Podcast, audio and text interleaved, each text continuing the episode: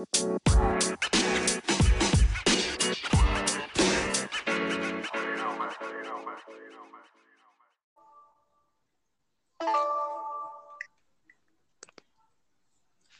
tarde. Hoje é dia 21 de 5 de 2021 e estamos iniciando o Info Podcast. O objetivo de hoje é falar sobre a qualidade de vida no trabalho. Estamos aqui com alguns profissionais de empresas que contêm o programa inserido. Hoje iremos começar com a doutora Vitória. Boa tarde, doutora. Boa tarde, Marcos. Bom, alguns internautas têm algumas perguntas, mas a principal é qual os benefícios de investir na qualidade de vida dos colaboradores? Tem vários benefícios. Uma ginástica no meio do trabalho para tirar atenção é sempre boa. Sem contar que tem mais contato com o pessoal.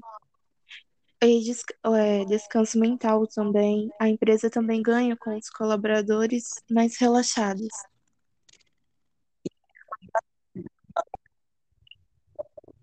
Passam com uma da segurança do trabalhador e se tornou uma estratégia?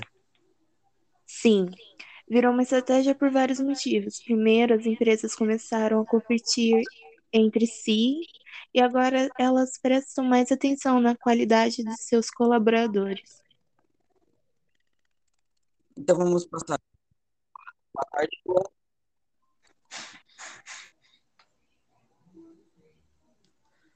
Juan, como a segurança no trabalho se relaciona diretamente com a qualidade de vida no ambiente de trabalho? Bom, primeiramente, boa tarde. Vejamos, Marcos. A segurança do trabalho sempre está em busca de garantir aos seus colaboradores a reduzir medidas físicas e psicológicas, que são uma questão crucial para a empresa. A adoção de medidas de segurança ajuda a, a diminuir a os riscos de integridade do, do, do membro da equipe e pode trazer uma série de benefícios não só para o trabalhador, mas também para a empresa como um todo. Programas como saúde e de segurança do trabalho podem ajudar o aumento da motivação do time, a diminuição do número de acidentes, inclusive a elevação de receitas do negócio.